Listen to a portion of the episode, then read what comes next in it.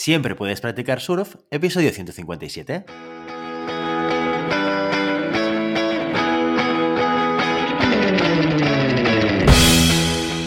Bienvenido y bienvenida a Siempre puedes practicar surf, el podcast diario sobre recursos humanos. Este podcast está pensado para profesionales de recursos humanos, gerentes o jefes de equipo y podrás encontrar técnicas, consejos, ideas, conceptos y noticias sobre la gestión de personas. Eso sí, con un enfoque práctico y aplicable. Hoy episodio 157 del lunes 31 de enero del 2022 que ya se nos va el mes de enero, amigos, programa en el que tenemos el placer de contar con una invitada muy especial. Pero antes, dejadme que os recuerde que podéis encontrar más contenido en nuestro blog e información sobre nuestros servicios en nuestra web, en globalhumancom.com. Desde allí os podréis apuntar a nuestro newsletter, a nuestros webinars, streamings y todo el contenido y actividades que realizamos desde la consultoría Global Human Consultants. Hoy en Siempre Puedes Practicar Surf tenemos el placer de contar con una de nuestras compañeras de Global Human Consultants. Hoy repite en nuestros micrófonos Laura Márquez, consultora de desarrollo de talento y desarrollo organizacional. Muy buenos días, Laura. Buenos días, ¿cómo estás? ¿Ya sabes de menos pasar por el podcast o, o todavía no? Estaba deseando, pero como no me dejas... ha pasado mucho, ¿eh? ¿eh? Estuviste con nosotros en el capítulo 117 y te informo de que estás en el 157. ¿eh? 40 episodios han pasado desde la última vez que viniste a hablar de eh, PNL con nosotros. Ya te vale, ya te vale.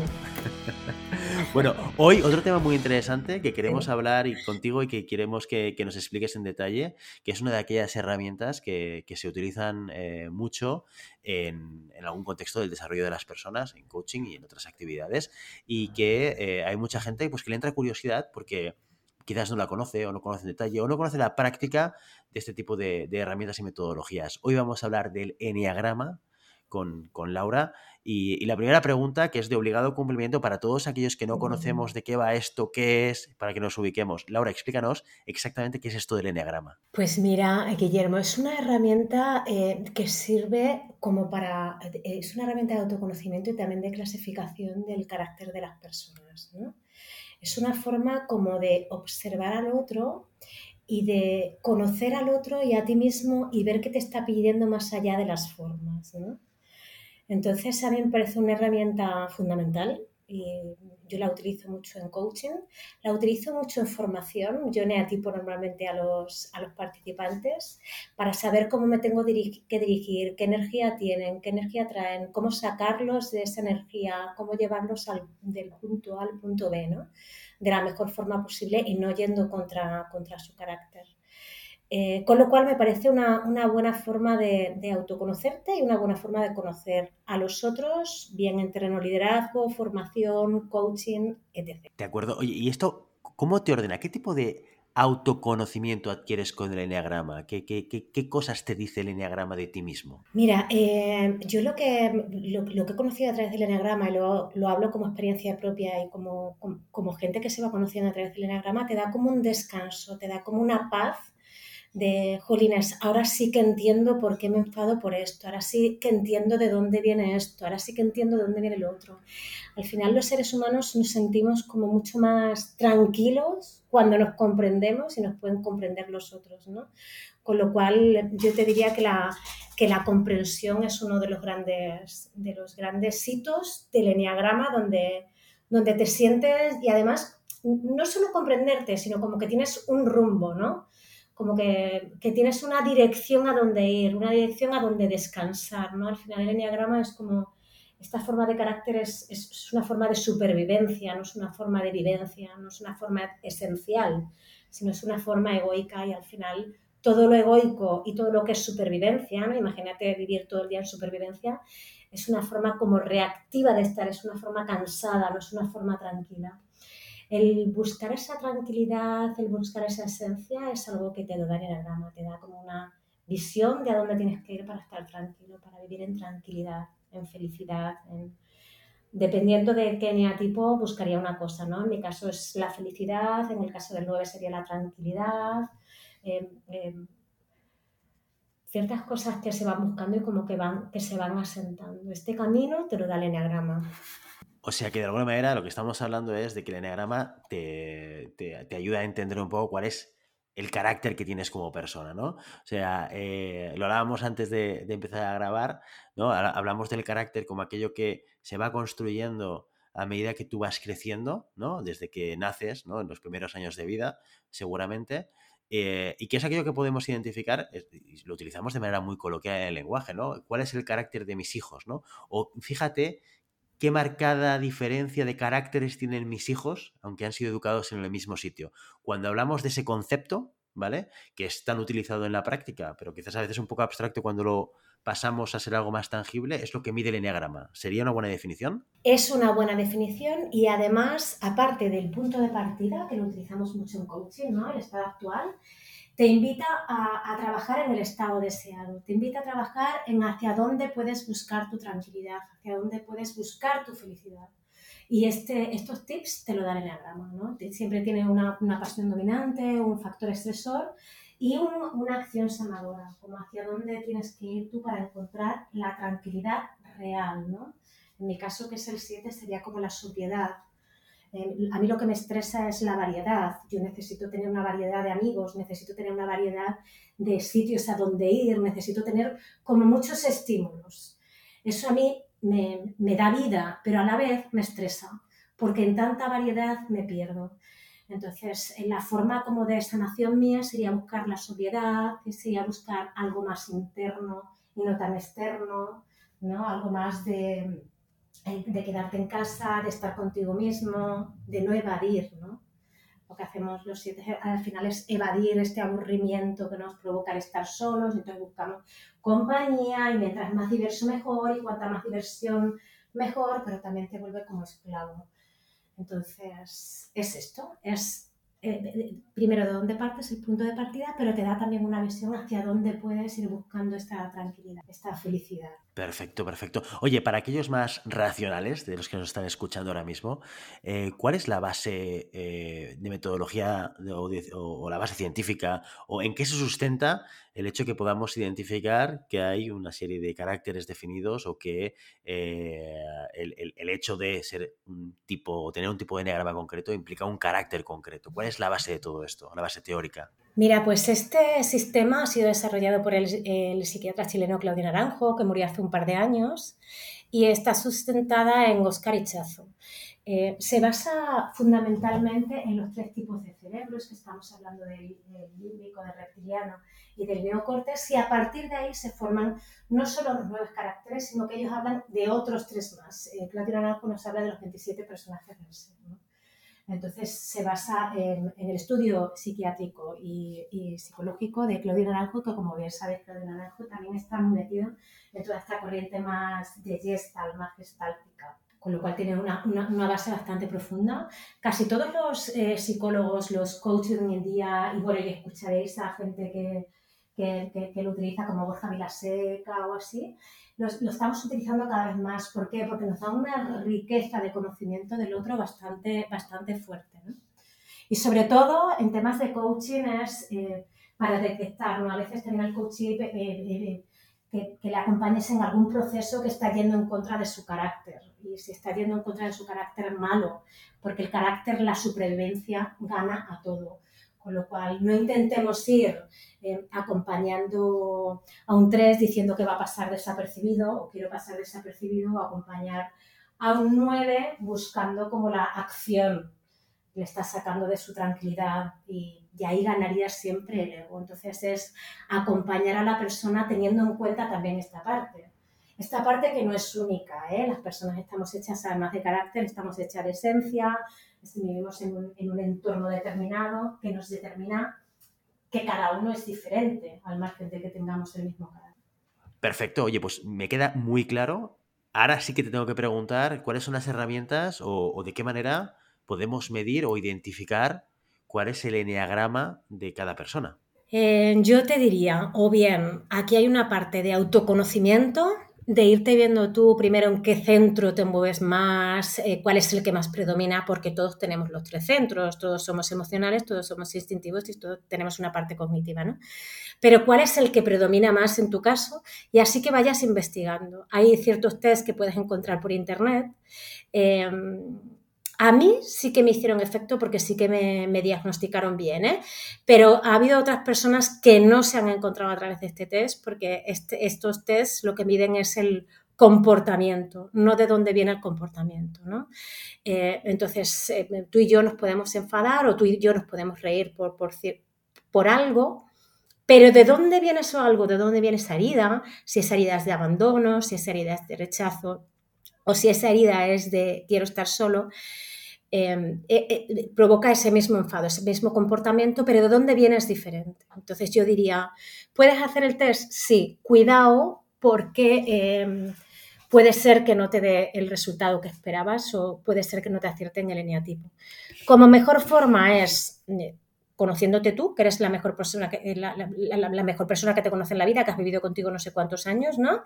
Y buscando qué es lo que más se asemeja a ti o buscar un profesional que te, que te ayude en esta en este camino de autoconocimiento. No deja de ser un camino de, de autoconocimiento, de desarrollo de habilidades, de potenciar aquellas habilidades que no tenemos desarrolladas o de hacernos felices con los que tenemos, ¿no? De, bueno, pues esto es lo que hay, aceptación, ¿no?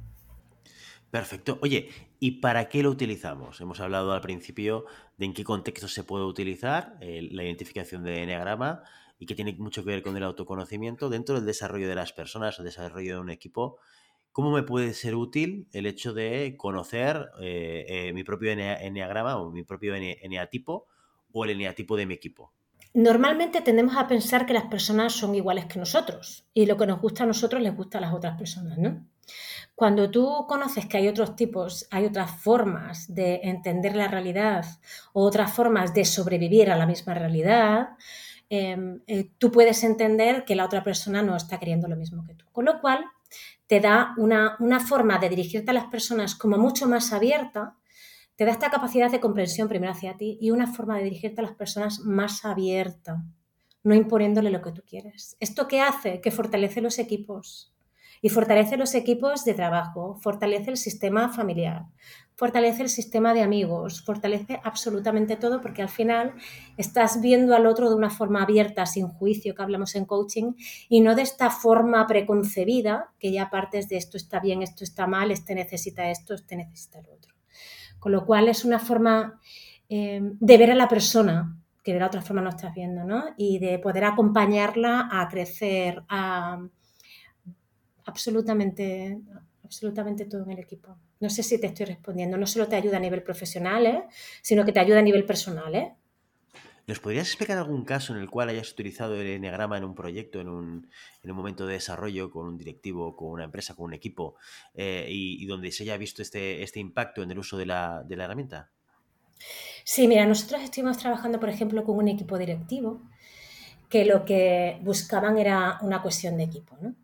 Eh, nosotros estuvimos trabajando a través, con ellos a través del eneagrama. Para el eneagrama, ya te lo he dicho, es una de las mejores formas de autoconocimiento y de conocimiento del otro, de saber qué te está pidiendo más allá de cómo te lo está pidiendo.